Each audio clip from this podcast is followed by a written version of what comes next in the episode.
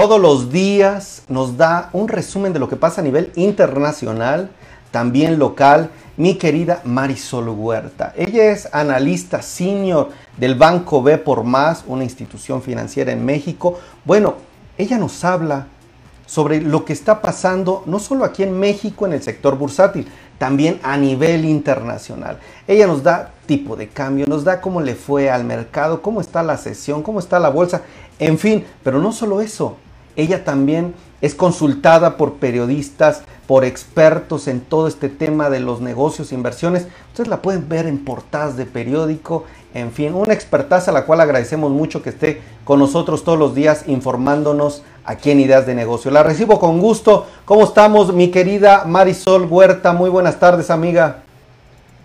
¿Qué tal amigo? ¿Cómo estás? Buenas tardes, buenas tardes al auditorio. Pues aquí dando cuenta justo de los mercados, nuevamente agradeciendo pues todo lo que dices de mí, pero en esta ocasión creo que las flores te las llevas tú. Feliz cumpleaños, la verdad un abrazo enorme, este, que te festejen como te mereces y, y bueno, pues eh, la verdad sin duda que sea un, nuevo año glorioso para ti, Miguel. Muchas gracias, querida amiga, de verdad. Y mira, trabajando, qué mejor y pues listísimos aquí para el reporte. Muchas gracias. Exacto, sí que mejor que trabajar. Pues mira, comentarte que el día de hoy los mercados estuvieron operando eh, con altibajos, iniciaron la semana de alguna manera expectantes, como hemos venido señalando del tema de los reportes corporativos. El día de hoy el S&P alcanzó un nivel máximo, quiere decir que está en uno de los niveles más altos todo porque, bueno, pues están esperando que las empresas, que esta semana van a ser muchas y que va a tocar mucho, todo, sobre todo la parte de las empresas tecnológicas, den a conocer buenas cifras. Entonces, bajo esa expectativa es que los inversionistas regresaron al mercado. Y bueno, pues el día de hoy el Dow Jones justo está, es, hace, hace un ratito que está finalizando, el Dow Jones está finalizando con un avance, eh, digo, perdón, el S&P está finalizando con un avance de 0.2%, el Nasdaq también 0.8%, el Dow Jones trae un ligero retroceso, realmente marginal, 0.01%, o sea, no, no es gran eh, gran situación la, el, retroceso que tuvo el Dow Jones fueron movimientos al cierre de mercado, pero como te menciono, pues eh, a la expectativa de lo que viene, son 150 emisoras que van a reportar esta semana al, al mercado de las 500 empresas del S&P, llevamos 140, eh, la expectativa sigue siendo favorable, cerca del 80% está mejorando las perspectivas en materia de utilidades, entonces el optimismo para los inversionistas respecto a esta temporada aún se mantiene firme, no ha habido grandes cambios, sí hay algunas emisoras que de alguna manera pueden estar modificando eh, sus guías, pero en general la perspectiva se mantiene positiva para este primer trimestre del año. Eh, y bueno, por otro lado, pues Joe Biden festejando prácticamente lo que son sus 100 días de mandato. Eh, recuerda que esta semana los inversionistas van a estar muy atentos al tema de los impuestos.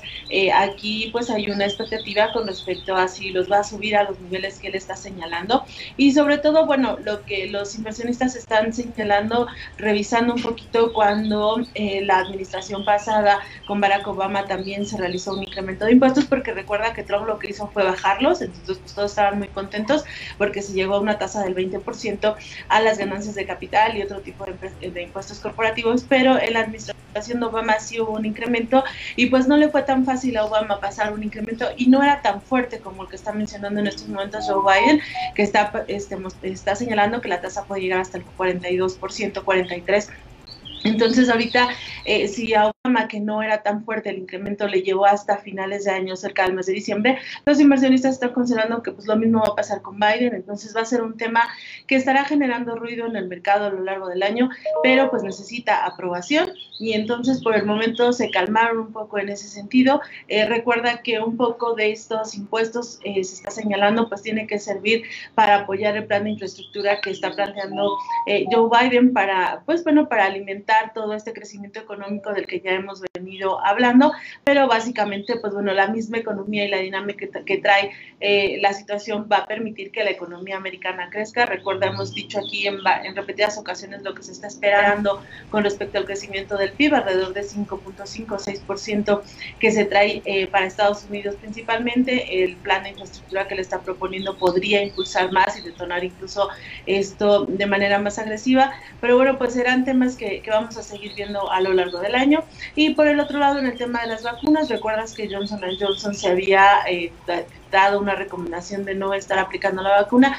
Hay noticias de que ya el fin de semana se retomó la aplicación y bueno, pues eh, con señales de advertencia, eso sí, eh, con una cláusula ahí este, que esta podría generar a lo mejor ciertos problemas en ciertas características de ciertos pacientes, pero bueno, eh, se está permitiendo que se aplique. Esto al final da continuidad al plan que ya se tiene de, vacunar estos 200 millones y bueno, prácticamente para que el 4 de julio ya en Estados Unidos esté celebrando las fiestas como se debe, sin tener mayor preocupación, sin, tener este, esta situación de, de, creer que todavía la etapa de contagio puede estar fuerte.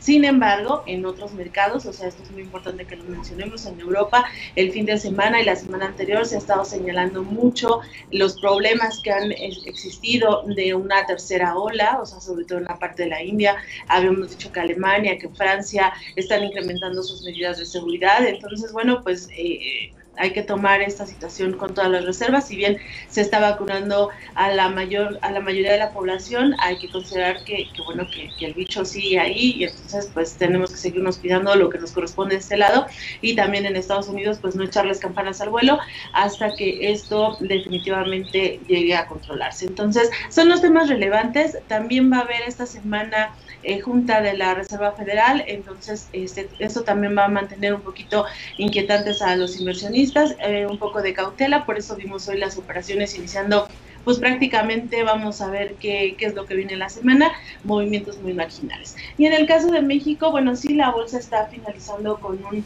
ligero retroceso. El retroceso del mercado local es de 0.3%.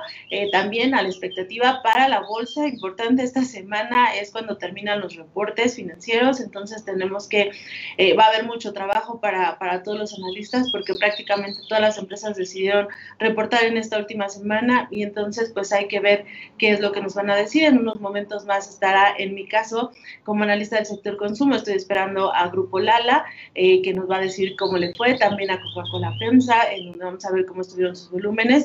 Se están esperando algunos bancos, como Banco Regional, pero en general, a lo largo de la semana, vamos a, este va a ser el tema principal para la Bolsa de México, y lo mismo, la misma señal, ¿no? Vamos a ver cómo reportan, si vemos oportunidades, entonces es señal de compra, y bueno, y si no, pues es señal de, de mantenerse en cautela.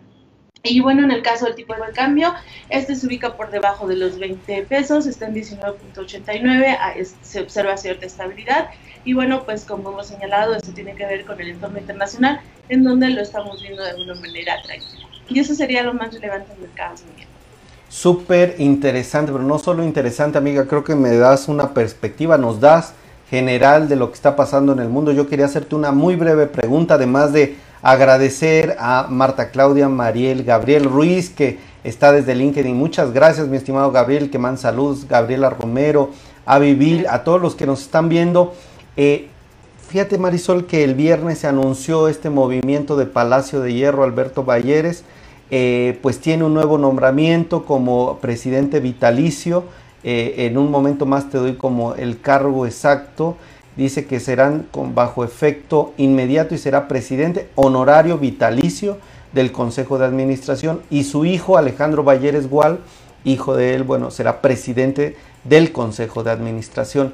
¿Cómo ves? Ya estamos viendo la sucesión en Palacio de Hierro, ya una nueva generación tomando, porque Balleres es, eh, el papá es legendario, ¿no?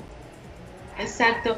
Sí, este movimiento sin duda es positivo, es, es lógico que así deba de suceder, eh, que bueno, pues que vayas dejando la administración del negocio, que mejor que con alguien que también conoce el negocio como, como su hijo, porque ha estado muy cercano, entonces la verdad es que es positivo, yo creo que Palacio de Hierro tiene grandes retos hacia adelante, pues recuerda igual que todas las empresas departamentales sufrió esta pandemia, eh, se cerraron prácticamente las operaciones, ellos innovaron, la verdad es que muy interesante lo que ellos hicieron para mantener al público eh, cautivo, les mandaban, recuerda que Palacio de Hierro pues tiende, a ser muy exclusivo con su segmento eh, de población que atiende, entonces les mandó WhatsApp, eh, les abrió espacios petit para probarse la ropa y, y esto le funcionó, digo, cayó como todas las empresas, pero este trato especial y estas iniciativas que tuvieron, pues bueno, fueron realmente atractivas y mantuvieron la atención o al menos los consumidores de Palacio de Hierro pues no decidieron salirse.